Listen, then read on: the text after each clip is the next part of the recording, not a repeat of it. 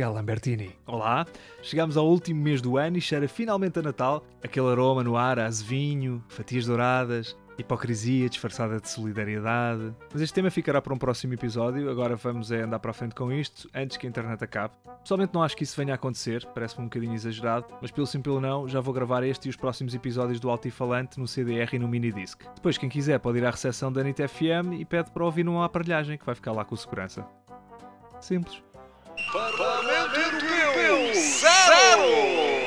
Miguel Lambertini, um! Esta semana a novidade que me chamou a atenção é um novo hotel do Porto onde se pode dormir sem pagar nada. Chama-se Zero e define-se como um hotel pouco tradicional. Isto porque a oferta deste novo espaço turístico tem, por exemplo, quartos sem janelas que permitem descansar a qualquer hora do dia e o pequeno almoço é servido até às 7 da tarde. Isto é original, sem dúvida, mas para ser mesmo mesmo original e fazer diferente de todos os outros hotéis, seria espetacular, por exemplo, servir ovos mexidos que não pareçam que foram feitos numa máquina de lavar a louça.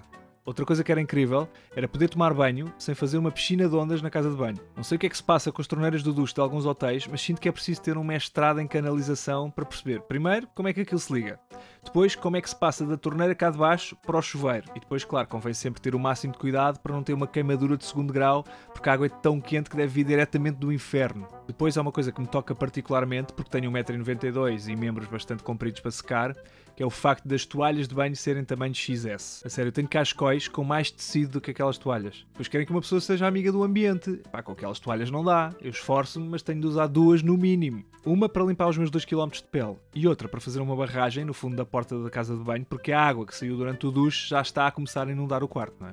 Bom, já que puxaram por mim, Uh, agora vou dizer tudo o que ficou aqui entaladinho, aqui na garganta, durante anos como hóspede de hotel, por exemplo. O que é que fizeram as tomadas elétricas? Porquê é que eu tenho de andar de rabo para o ar a arrastar mesas de cabeceira para tentar encontrar fios que eventualmente me levem a descobrir o paradeiro de uma tomada, como se estivesse numa daquelas escape rooms? Eu só quero carregar o telemóvel, mais nada. Tem medo de quê? Que eu meta um Tesla no elevador e fique a noite toda a carregar o carro?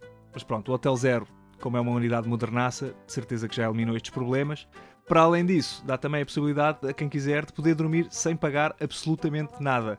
Daí provavelmente o nome Zero. Para isso, basta apresentar propostas artísticas para as várias áreas de utilização do Zero e, se a proposta for aceite, poderá ficar a descansar no Free Room sem pagar nada. Eu sei que este conceito parece bastante original, mas se pensarmos bem, no fundo é apenas uma cópia de uma fórmula colocada em prática com bastante sucesso pelo engenheiro José Sócrates a nível de alojamento. Todos nos lembramos que ele se fartou de dar sugestões artísticas e de decoração ao seu amigo Carlos Santos Silva sobre a Casa de Paris.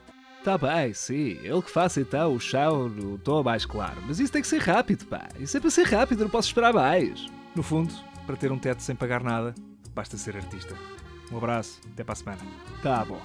Porreiro, pá.